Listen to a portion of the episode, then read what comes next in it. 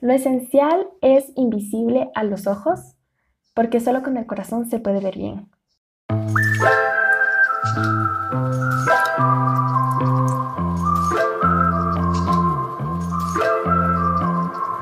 El valor de las cosas tal vez supera lo que tus ojos pueden ver. Bienvenidos a este espacio de belleza sanadora. Yo soy Revendara, su host. Tengo el corazón, wow, inundado de un montón de sentimientos al hablar sobre este tema, pero siento que es necesario hacer una reflexión de lo esencial en la vida y aprovecho esta oportunidad para contarles una herramienta que a mí me ayudó mucho a entenderlo. Puede ser una herramienta que parece totalmente ajena, pero para mí me ha dejado cinco lecciones importantes de qué es, qué es lo esencial. Lo esencial en la vida me lo han enseñado los aceites esenciales. Entonces puede sonar un trabalenguas, pero les voy a contar primero un poquito cómo yo llegué al mundo de los aceites esenciales, qué son, por qué los amo tanto y las reflexiones de vida tan lindas como la frase con la que comencé que me han dejado, que a la final nunca se trata de un producto, nunca se trata a la final las cosas, todo lo que vivimos, el trabajo, siento que son medios, pero no son fines. Entonces, quiero que te imagines que esto es como un símil de lo que a mí me han ayudado los aceites esenciales a entender sobre qué es lo esencial en mi vida. Y este tema es tan necesario. Ahorita estoy grabando este episodio en febrero y en febrero, bueno, es una de las tantas épocas en las que el marketing nos bombardea con un montón de información y en la era digital en la que tenemos tanta necesidad de estar conectados todo el tiempo a todo el mundo, puede ser abrumador, abrumador y cansado. Y yo soy muy de la filosofía de vida del menos es más. Esto fue algo que aprendí en la carrera y lo he aplicado en toda mi vida, en todas las áreas, no únicamente en la forma en la que diseño y trabajo. Entonces les voy a compartir estas reflexiones. Comencemos con cómo llegué, siendo arquitecta, a aprender y utilizar y amar tanto, tanto los aceites esenciales. No es algo, no es una tendencia, por más que pueda parecer algo nuevo, realmente el uso de esencias medicinales se remonta a las antiguas civilizaciones. Entonces, sin duda ha tenido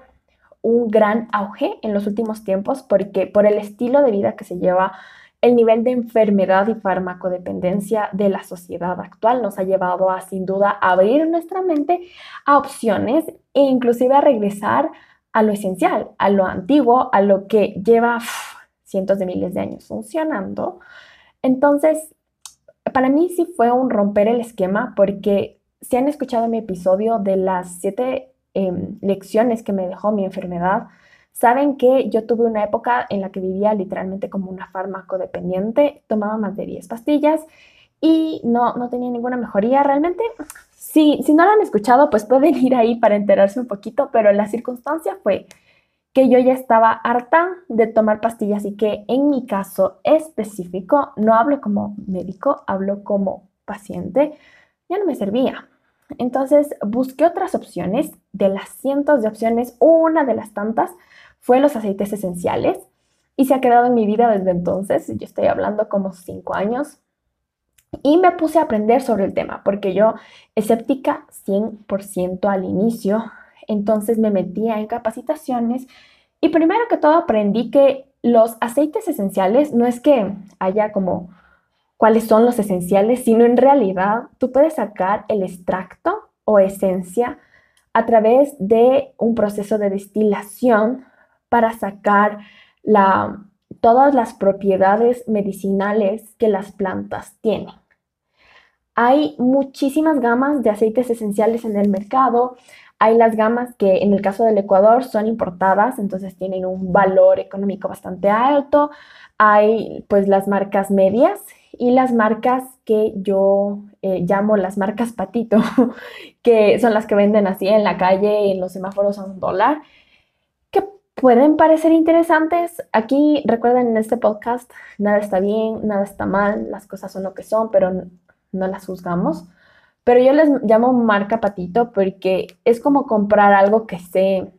que no me va a funcionar porque no tiene ningún efecto medicinal porque están mezclados. Entonces, si alguna vez tu abuelita o alguien te dio un agua de manzanilla y se te quitó el dolor de estómago, no hay razón para perdernos en cómo funcionan los efectos medicinales de las plantas. Solo que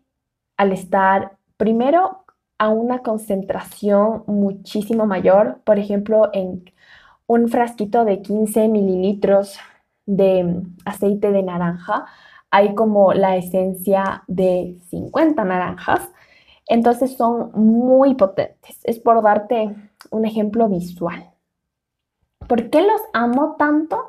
Porque primero hay de todo para todos y hay millón de formas de cómo los puedas usar. Y sobre todo que yo soy demasiado práctica, o sea, si algo no es práctico en mi vida, simplemente no me funciona y, y ni siquiera me lo regalen. O sea, a mí me encantan las cosas que sean prácticas, que las pueda aplicar en este momento y que se puedan, o sea, sean parte de mi rutina diaria, porque primero mi vida como estudiante, después mi vida como arquitecta, Em, siempre estoy con muchísimas cosas. Entonces, si no es algo práctico, simplemente no lo puedo implementar a mi vida y más ansiedad me va a generar de lo que realmente me ayuda. Entonces, los aceites esenciales fueron muy prácticos porque comencé a implementarlos en mis rutinas, las cosas que de fijo yo hacía, como bañarme. Entonces, después de bañarme, me ponía o me hacía un masaje de algo. O em, antes de dormir me lo hacía o antes, o, sea, lo, pude meter dentro de mi rutina y comencé a ver los efectos desde el día uno. Y también no solamente algo que yo me cuestiono mucho siempre que voy a recomendar algo a mis amigos o amigas, es que no sea solo mío, porque siempre la subjetividad juega un papel muy importante y sobre todo en temas que se tratan de cuidado de la salud porque el tema de los aceites esenciales te puede ayudar para cientos de cosas, para la limpieza, para dormir, para aumentar la inmunidad, para la salud emocional, para controlar el peso, o sea, tienen tantas posibilidades, pero a veces algo que me he cuestionado en estos cinco años de utilizar aceites esenciales es el efecto placebo. El efecto placebo es que creo que ahorita es un tema más común, o sea, el saber que cuando hacían las prácticas de las vacunas, algunos sí les ponían las vacunas y otros solo les ponían agua o lo que sea que les hayan puesto, pero no era vacuna, igual funcionaba porque la persona le da mentalmente esa capacidad y es para ver el poder de la mente y de la confianza que tú tienes en un producto, el que sirva o no. Pero yo he probado estos aceites eh, con personas, bueno, en este podcast yo lo siento como un lugar seguro y por eso lo cuento. Em, mi abuela, yo vivo con ella y la cuido desde hace más de ocho años. Ella está en un proceso de Alzheimer y ha sido un proceso de deterioro gradual, pero en un punto ella ya simplemente perdió conciencia de tiempo, espacio y lugar y funcionan en ella. Funcionan en ella que no tiene idea, o sea, ni siquiera abre los ojos, no tiene idea de lo que está pasando, pero se siente el efecto medicinal que en el caso de ella necesita muchísimas pastillas, ya tiene 94 años y no las puede dejar, pero hay momentos en los que no se le puede medicar más, literalmente, o ya ha generado demasiada resistencia a las pastillas, entonces los médicos las quitan. Y lo describo así tal cual, porque ella se encuentra así, a esos 94, pero cuando yo era farmacodependiente era así, o sea, a mí me, dolía la cabeza, pero yo no me podía tomar una pastilla que una persona no, se toma, sino tenía que tomarme tres para que haga efecto, y después eso me mataba el estómago, entonces tenía que tomarme otras para el estómago, pero después esas me afectaban, la, o sea, como todo un lío. Lo cuento abiertamente porque he visto cómo en ella funciona. Y ahora que ya sabemos por qué son los aceites esenciales, por qué los amo tanto y cómo yo llegué a esto, son las cinco lecciones que me han dejado. La primera es que es mejor a veces una cosa bien hecha que 600 cosas hechas a la patada, a lo rápido, al querer complacer a todos y alcanzar todos los deadlines. Y esto no solamente en temas de salud, sino en temas de la vida, de cómo tal vez te estás manejando profesionalmente o cómo estás haciendo tu carrera de estudiante. Se ha perdido mucho el aprecio por hacer una cosa bien hecha. Y algo muy lindo que me enseñan los aceites esenciales, a veces uno dice como, ay, para que tenga un mayor efecto me voy a poner todo el frasco pero realmente compruebas que con una gotita es suficiente y la puedes disfrutar más y la puedes saborear más y la puedes apreciar más. La segunda es que lo barato sale caro, eh, porque muchas veces podemos sacrificar la calidad por la cantidad y eso por eso les hablé mucho de los aceites patito, porque yo igual, o sea, yo he probado de todo y a la final nunca los utilicé. Entonces, a veces es mejor una inversión en algo que tal vez en ese momento te parezca como abrumador, pero em, ¿de qué te sirve llenarte de tantas cosas que no te van a aportar? A la final te sale exactamente igual o inclusive muchísimo mejor una cosa que de verdad te sirva, que de verdad te llene, que de verdad te llene de gozo y no me refiero a si no es necesario, absoluta, o sea, necesario absolutamente como el agua indispensable para tu biología, porque hay necesidades emocionales y hay necesidades espirituales. Pero a veces podemos caer en la ansiedad. En inglés se le llama FOMO, que es Fear of Missing Out, que es el miedo a perderte de algo. Entonces, como no puedes decidirte de qué te vas a perder, entre comillas, lo quieres todo. Y hay, belleza, hay belleza en decir una decisión siempre va a significar sacrificar otras cosas. Literalmente, decisión significa cortar algo, porque el momento que ya decides una cosa, estás abriendo una puerta, pero sabiendo que probablemente tengas que cerrar otras para continuar con esa que ya decidiste y eso te puede dar ansiedad y tal vez no tomes la decisión por FOMO. Entonces, la tercera es que lo que te funciona a ti no necesariamente tiene que funcionarle a los demás o viceversa. Y que puedes hacer las cosas bajo tus propias reglas, porque Siempre que se trata de productos naturales, yo estuve un tiempo de mi vida trabajando en una tienda en la que se vendían un montón de cosas naturales, entonces no solamente vendía aceites esenciales, sino toda la gama que te puedas imaginar de productos naturales. Y algo que yo siempre le decía a los clientes era que el único contra de los... Eh, de todos los productos naturales es que en cada cuerpo va a funcionar diferente. Aunque en realidad siempre es así en la vida, en la medicina no es como uno más uno igual a dos, sino en cada persona tenemos un background totalmente distinto, tenemos, o sea, hay miles de factores que aunque tengamos la misma edad, vivamos en el mismo lugar, tal vez nuestro cuerpo reacciona de formas distintas, inclusive viene por un precondicionamiento genético o condicionamientos aprendidos que son parte de tu subconsciente, que tú no te das cuenta, pero que dependen del entorno en el que te, que te criaste. Entonces, debes ir conociéndote a ti. El autoconocimiento, el otro día puse eh, un post que hablaba sobre la mayor riqueza y el mayor conocimiento que yo agradezco en mi vida sobre cualquier otra formación profesional es el conocerme a mí misma porque si no me conozco a mí misma, los límites de mi cuerpo, los límites de mi mente, mis no negociables, puedo caer en intentar hacer las cosas como todo el mundo las hace y resulta que no me funcionan y resulta que inclusive me enferman. Entonces algo que estoy aprendiendo e incorporando en mi vida es seguir viviendo, pero bajo las propias reglas que yo sé que me funcionan a mí y que tal vez no le funcionen a las personas que viven exactamente mis mismas circunstancias en el mismo lugar y nos vemos todos los días, y está bien, porque yo soy un mundo y lo que a mí me funciona no tiene por qué funcionarte a ti. Y si a ti te funciona, yo no voy a obligarme a que me funcione a mí. Entonces, por eso es ir probando. Cómo te sirve X aceite o cómo te sirve tener tal rutina o cómo te sirve tal ejercicio, porque algo en lo que yo he aplicado muchísimo es esto, es con el ejercicio. Yo siempre me consideré una persona como incapaz de hacer ejercicio toda la vida. Y porque yo nunca fui plan gym, nunca me llamó la atención matarme en un hit. Y cuando lo comencé a hacer, como sentí este ambiente de competencia súper heavy entre las personas con las que los hacía, entonces cada vez era más, más, más y eso, pues a mí no me hacía feliz, no, no, no, o sea, y que les funcione a otros está perfecto, es maravilloso, es divino y por favor síganlo haciendo, porque yo probé como un montón de ejercicios hasta llegar al ejercicio que estoy haciendo ahorita, que yo lo considero ejercicio porque no tienen una idea de mi nivel de sedentarismo, siempre pasé matada la espalda.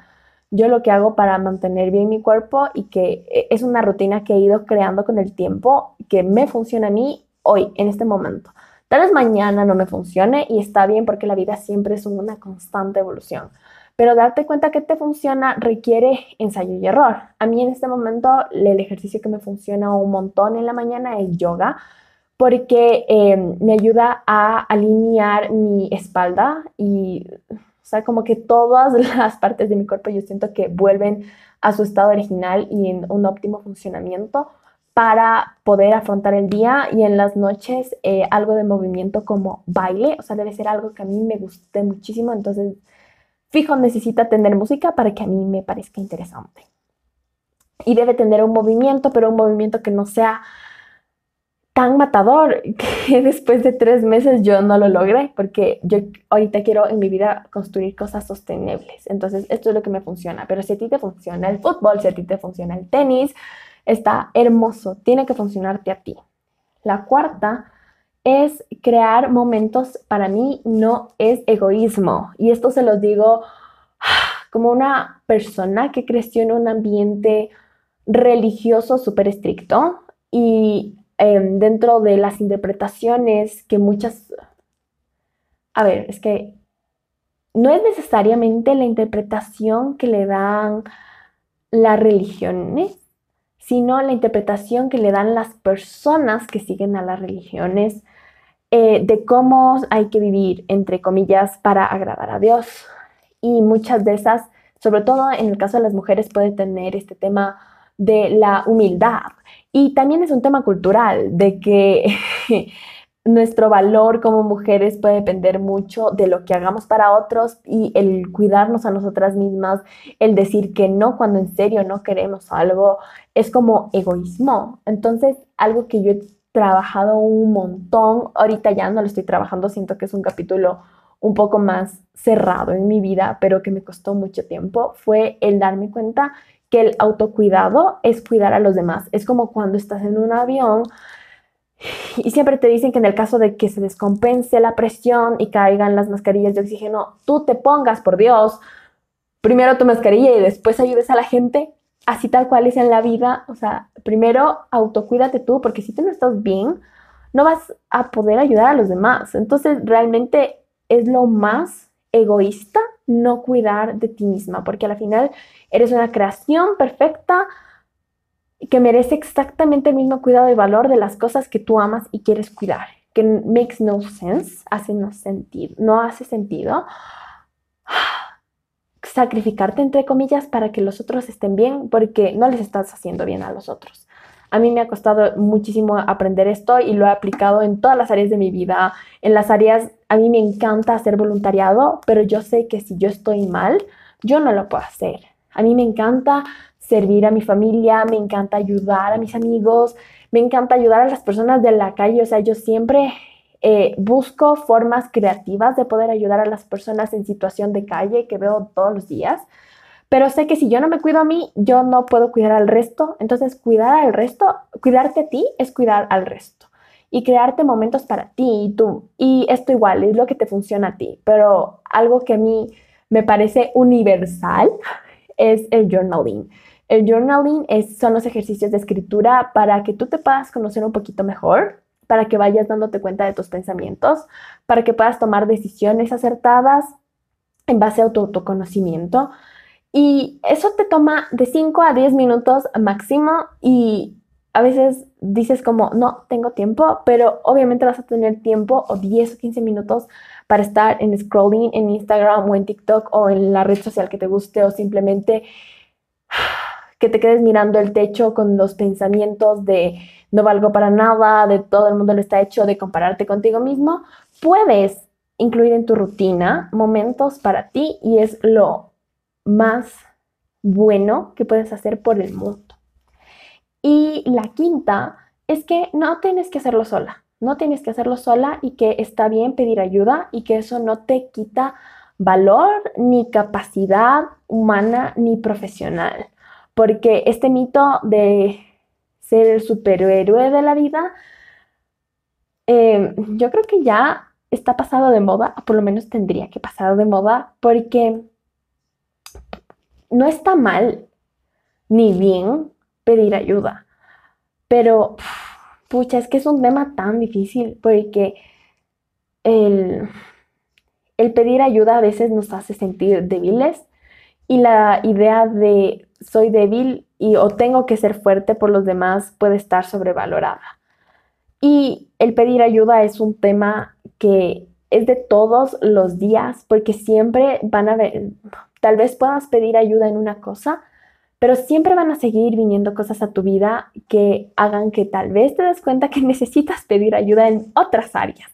Eso es algo que yo estoy viviendo muchísimo ahorita, porque, por ejemplo, pedir ayudas en temas profesionales y entender que yo, aunque esté graduada, no tengo que saber las 600 cosas, los 600 trámites que se necesita para poder ejercer en el mundo profesional.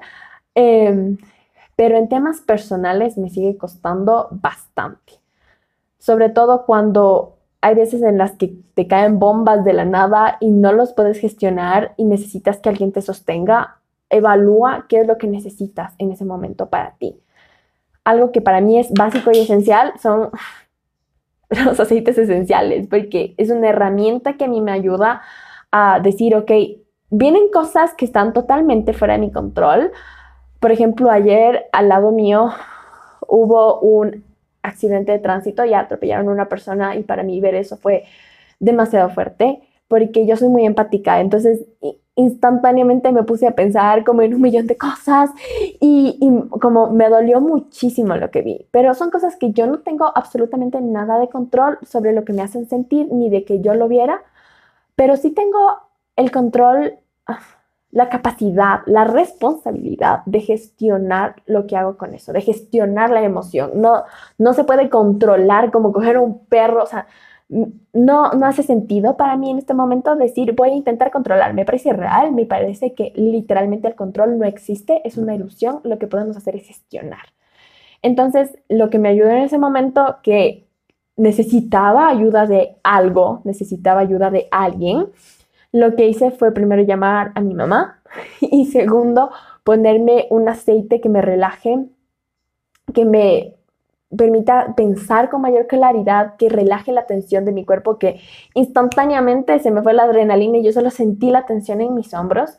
Entonces, está bien pedir ayuda y está bien tener objetos o cosas o rituales que te ayuden a permanecer y poder pasar las tormentas con mayor gozo, con mayor tranquilidad, con mayor calma, con mayor facilidad. Entonces, ahora estas han sido las cinco lecciones más hermosas que me ha dejado el uso de los aceites esenciales para poder vivir una vida, como dice el principito. Bueno, esto le dice el, el zorro al principito en el libro El principito. Fue la frase con la que comencé de que lo esencial es invisible a los ojos. Algo que para mí ha sido un sueño por mucho tiempo desde que comencé a utilizar aceites esenciales fue tener aceites esenciales de buena calidad, pero a un precio justo que pueda ser accesible y sostenible en el tiempo para mí, porque lastimosamente los importados pues se iban un poco de mi presupuesto en ese momento y busqué, busqué, busqué, viví muchas experiencias para encontrar productos de químicas nacionales que produzcan el mismo efecto. Y dentro de unos días van a estar disponibles estos aceites esenciales de mi marca Belleza Senadora específicamente para un automasaje. Me parece perfecto. Yo estuve realmente muy dudosa de sacarlos, pero siento que febrero es un mes como tan cargado de publicidad, de dos por uno con tu pareja, de na, que se habla muy poco de que el autocuidado va más allá de voy a hacerme un masaje un día o voy a comprarme unos chocolates deliciosos o me voy a ir de paseo, que está muy bien, pero eso no es autocuidado. I'm sorry baby, eso es mi Marte y está súper bien. Y por favor, hazlo porque es parte de tu salud física y mental y emocional. Pero el autocuidado es tomar responsabilidad de ti. El autocuidado es tomarte tiempo para ti en tu rutina diaria de cosas que te nutran. Igual que,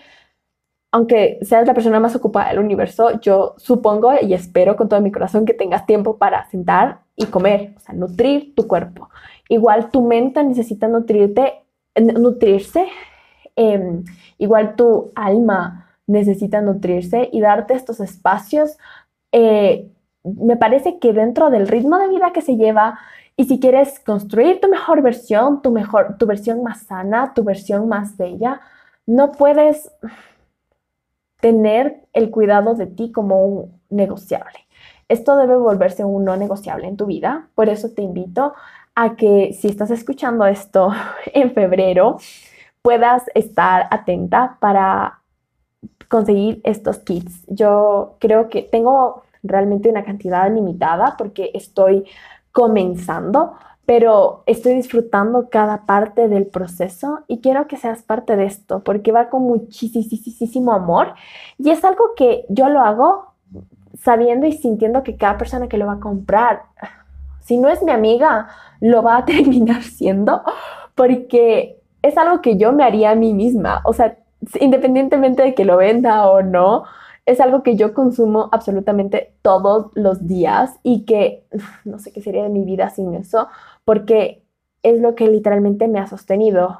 También algo que me ha llamado muchísimo la atención, no tienen por qué saberlo si están escuchando esto, pero de todas formas, un día subí una foto mía bailando, una foto, un video, un video mío bailando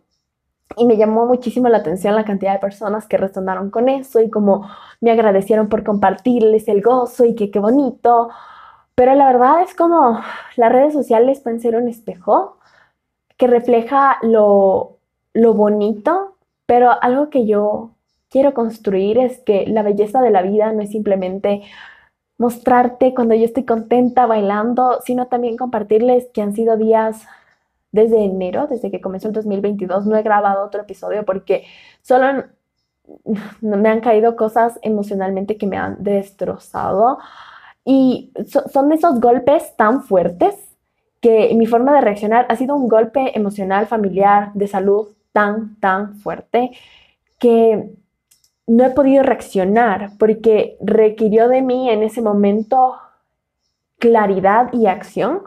Pero ahora que la parte más fea de la tormenta ha pasado, ya no estamos en el ojo del huracán, necesito recuperarme un montón, entonces emocionalmente fue un golpe tan fuerte que he necesitado apoyo de mis amigos más cercanos de toda la vida y, y hay días en los que después de bailar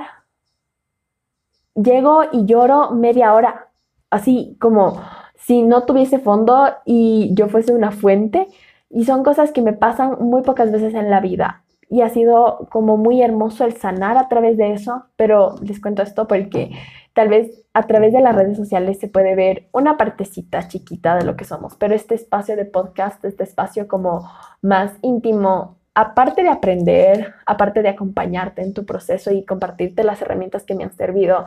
también siento que es un espacio para compartirte una cara de mí que tal vez no comparto muchísimo porque sigue siendo muy difícil, pero el decirte que mientras estoy haciendo los kits, mientras estoy trabajando, en, he vuelto a un proceso de terapia porque este golpe simplemente me movió el piso y ya hay formas en las que yo digo, ¿cómo, cómo voy a seguir viviendo? Pero si lo sigo haciendo es porque cada día literalmente hago el ejercicio de escritura en mi cuaderno y me pongo mi aceite esencial y digo, vamos a la vida. Son herramientas. A la final, como decía en un momento del podcast, nada en esta vida es un fin en sí mismo, sino son medios porque creo que el fin en sí mismo es vivir y disfrutar y experimentar y encontrar paz después de la tormenta y encontrar luz en medio de la oscuridad y encontrar gozo en medio de la tristeza. Entonces, simplemente te invito a eso, a que te des un espacio para ti. En otro podcast les hablaré sobre mis proyectos de cuadernos, de journaling, que también han sido como parte de mi proceso de sanación, porque cuando estaba haciendo, eh, cuando me estaba recuperando del COVID, una de las muchas cosas que me golpearon en enero fue que eh, estuve muy enferma y literalmente solo tenía fuerzas para pintar. Y de lo que pinté y de las frases que reflexioné, estoy sacando tres cuadernos uno que dice be present, porque el estar presente y el vivir un día a la vez para mí es esencial. Otro que dice gracia, porque siempre lo que enfrentemos en nuestra vida, cualquier proceso que queremos abrir, yo lo único que pido es gracia. Yo ya no pido fuerza, yo ya no pido gozo, yo ya no pido que la tormenta se acabe, yo lo que pido es gracia para poder llevar ese día lo que necesito hacer para vivir un día a la vez. Y el otro dice evolución, porque siempre estamos en constante evolución y es algo que he hablado en todos los episodios, que qué bonito darnos cuenta que tal vez nuestra vida no es, no se trata de perfeccionismo, porque el perfeccionismo es como un producto final, se trata de excelencia, porque la excelencia siempre da un espacio a la mejora, pero ahí el competidor, entre comillas, eres tú mismo y es, eres tú evolucionando en distintas áreas todo el tiempo, pasar de capullo a mariposa y volver tal vez al capullo de la mariposa, caerte, aprender, descansar. Entonces para mí eso es la evolución y por eso yo me hago cuadernos a mí que me identifiquen siempre y que me muevan y me inspiren a escribir lo que sea para lo que yo lo haya destinado. Algunos cuadernos están destinados únicamente a terapia, otros los destino a mis proyectos de arquitectura, otros los destino a mi planificación diaria y anual. Y esto comenzó, bueno, ya que estamos hablando de los kits, eh, comenzó porque yo desde que estudié arquitectura me di cuenta que realmente es muy frustrante encontrar un cuaderno perfecto que tenga unas hojas ideales, pero que tenga líneas es muy triste porque las líneas ya psicológicamente le quitan a tu cerebro la capacidad de ser creativo y yo necesito hojas en blanco, hojas en blanco hermosas, que tengan una calidad hermosa, que tengan una textura hermosa, que me invite a escribir, porque no es lo mismo escribir en un cuaderno de tienda que te cuesta un dólar o 25 centavos, no sé cuánto cuesten, pero eh, porque no los he comprado en años, es distinto, es distinta la conciencia y la intención con la que escribes en un cuaderno que te inspire y yo en Ecuador no encontraba ningún cuaderno, entonces comencé a hacer mis propios cuadernos y así hace más de un año comencé a hacer cuadernos para mis amigos y amigas más cercanas con diseños hermosos porque sí, lo esencial es invisible a los ojos, pero cuando se trata de un reminder, un, un recordatorio diario de por qué quieres escribir o por qué quieres llevar un cuaderno de terapia o porque quieres llevar un cuaderno tipo calendario para organizarte todos los días y ya no ser la que hace una lista de mil to-do list, sino que lo pones en tu calendario y lo haces el día que dices que lo vas a hacer porque tu compromiso es contigo misma. La belleza sirve para eso y para eso sirve mi arte, mis dibujos, todas las portadas son mis acuarelas y cada una tiene un significado muy hermoso que me parece que el arte, creo que es arte cuando no tienes que escribirlo para que te transmita algo, entonces lo voy a dejar aquí cuando dentro de unos días lo publique en mi Instagram puedas simplemente interpretar y que te dé el mensaje que necesites tú en ese momento. Te agradezco muchísimo, de verdad que para mí este proyecto me mueve el alma y espero que me hayas podido escuchar con todo el amor con el que yo he planificado este contenido. Sé que mis podcasts son como literalmente entre 30 y 40 minutos, porque yo siento que en menos tiempo no puedo ahondar en cosas. Y a veces es esta idea de las píldoras, las pastillas, 3 minutos, 5 minutos, eh, baja de peso y transforma tu vida en, en 3 segundos. O sea, me parece que eso... No voy a decir que es mentira, pero voy a decir que a mí nunca me ha funcionado las cosas instantáneas, rápidas, porque a mí lo que me funciona son los procesos y decirlo literalmente, el sentir y gustar de las cosas internamente. te voy a dejar con que lo esencial sea el sentir y gustar de las cosas, de lo que estás viviendo. Y aunque tal vez no sea tan bonito, porque te digo, o sea, yo ahorita estoy viviendo muchísimas cosas, pero al inicio dije una rebe con muchos sentimientos, porque tengo sentimientos